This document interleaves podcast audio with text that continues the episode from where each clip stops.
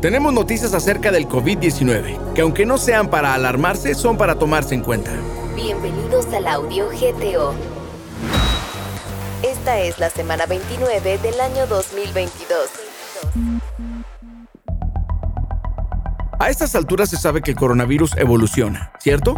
Y que no lo ha dejado de hacer desde que se detectó. Se ha vuelto parte de nuestra vida, pero lo que es una realidad es que cada vez es menos patogénico. No porque sea menos grave, sino porque hay una ya famosa inmunidad de rebaño, gracias a las vacunas y a que mucha gente ya ha portado el virus.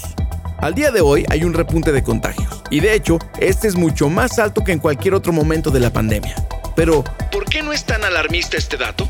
Pues porque las personas que se han llegado a contagiar o recontagiar de esta nueva ola ya cuentan con refuerzo de vacuna, con anticuerpos e inmunidad híbrida.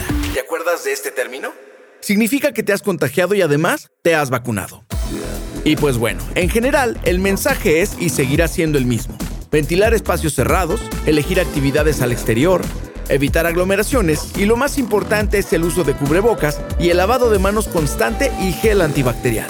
No debemos confiarnos o dar por hecho que si ya nos contagiamos o ya estuvimos en contacto con el virus, ya no nos va a dar o ya no nos afectará. Pero la realidad es que debemos evitar contagiarnos y cuando nos toque el refuerzo de la vacuna, aplicárnosla.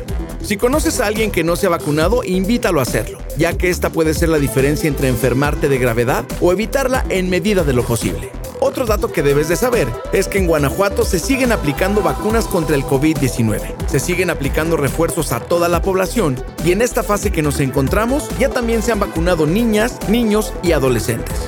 Está de más comentar que, aunque el número de contagios se incrementó en esta nueva ola, Guanajuato cuenta con toda la infraestructura, así como medicinas y atención médica, para hacer frente a la situación. Sin embargo, la principal responsabilidad es nuestra, así que hagamos lo que está en nuestras manos para no contagiarnos y evitar contagiar a los demás. Ahora lo sabes. Seamos responsables y cuidémonos. Combate la desinformación y no compartas rumores. Recibe cada semana información verificada acerca de nuestro estado. Y suscríbete enviando un WhatsApp al 477-919-0712.